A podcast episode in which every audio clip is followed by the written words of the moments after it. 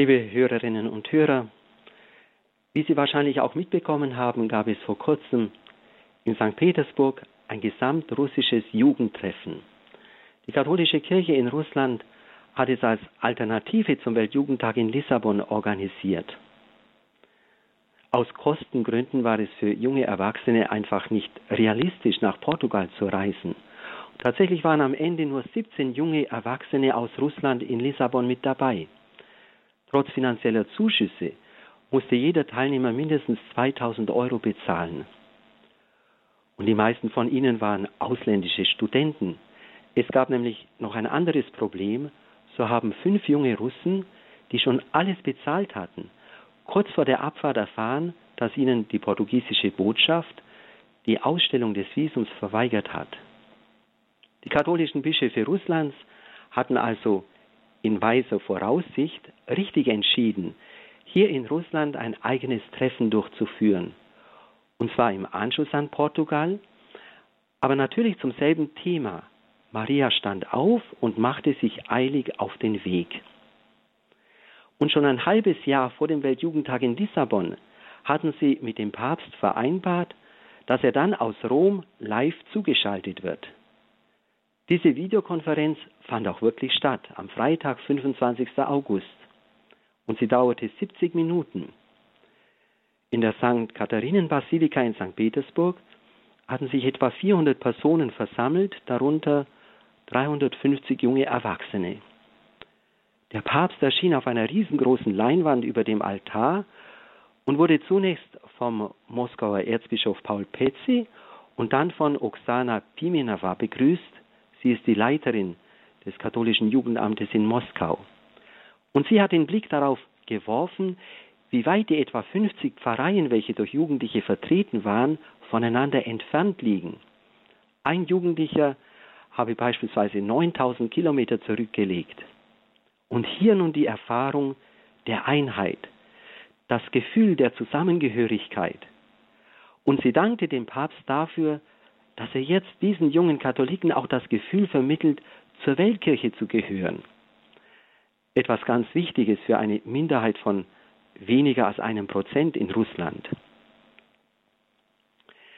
Nach der kurzen Begrüßung folgten zwei sehr interessante Zeugnisse. Zuerst stellte sich ein junger Mann vor, Alexander Baranov, danach eine junge Frau aus einer kinderreichen Familie, Barbara Malatinova aus dem Ural, die zweitälteste von acht Kindern. Sie legte Zeugnis ab, wie das einander annehmen in der Familie ihre Persönlichkeit geformt hat und wie sie durch dieses Miteinander in den Glauben hineingewachsen ist. Ein Bild für die Kirche. Aber ich möchte ein wenig näher auf Alexander Baranov eingehen. Er ist 34 Jahre alt und noch vor zehn Jahren sei er Satanist gewesen, habe an okkulten Ritualen teilgenommen. Erst seit fünf Jahren sei er in der katholischen Kirche Sie habe ihm den Weg aus der Finsternis ins Licht gezeigt. Jesus habe ihn im wahrsten Sinn des Wortes aus dem Tod zum Leben geführt. Und nun sei er bereits das zweite Jahr im Priesterseminar.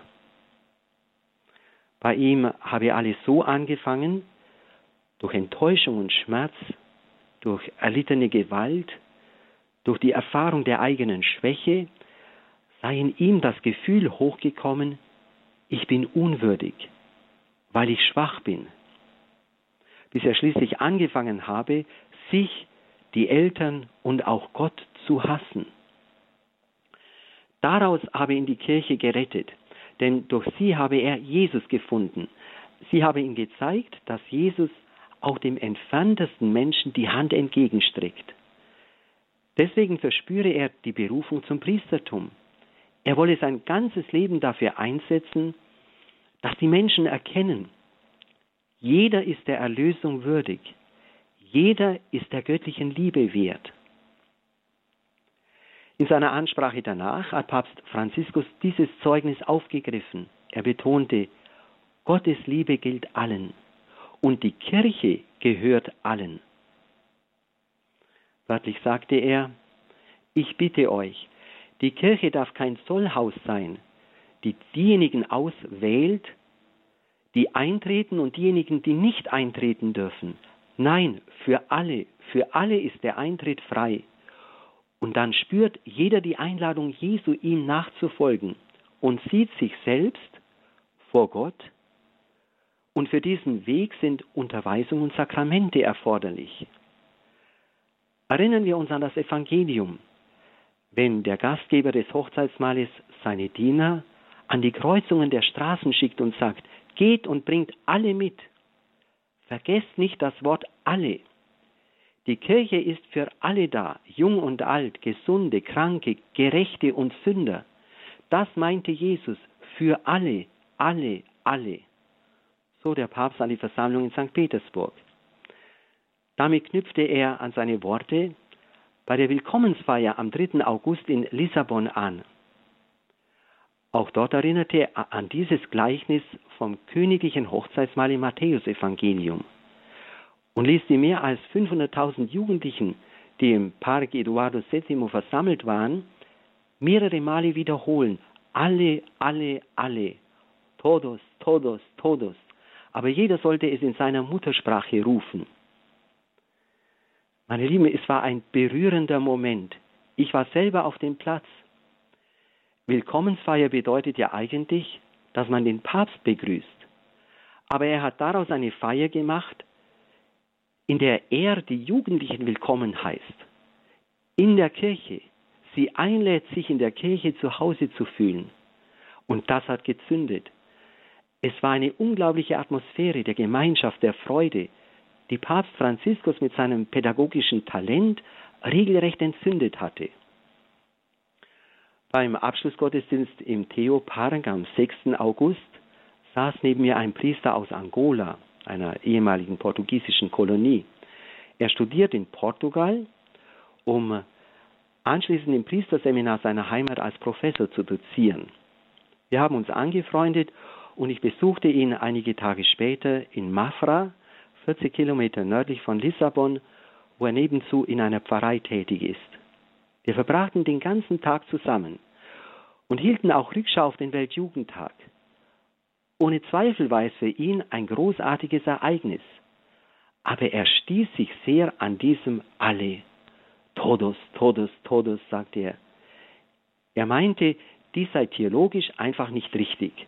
Die Kirche sei ein Haus mit einer klaren Hausordnung und wer sich nicht an die Regeln halten wolle, könne sich nicht zur Kirche zählen. Meine Lieben, dieser afrikanische Priester steht mit seinem unguten Gefühl nicht allein da. Doch hat er mit seinem Vorbehalten gegenüber Papst Franziskus recht? Oder hat nicht der Papst recht, der mit dieser Verkündigung etwas ganz Zentrales unmissverständlich platziert hat? Etwas Zentrales über das Wesen der Kirche und unseren christlichen Missionsauftrag. Der Hinweis auf dieses Gleichnis durch den Papst ist letztlich genial, denn gerade in diesem Gleichnis schließt sich ja an die umfassende Einladung die strenge Geschichte mit dem Mann an, der ohne Hochzeitskleid erschienen ist.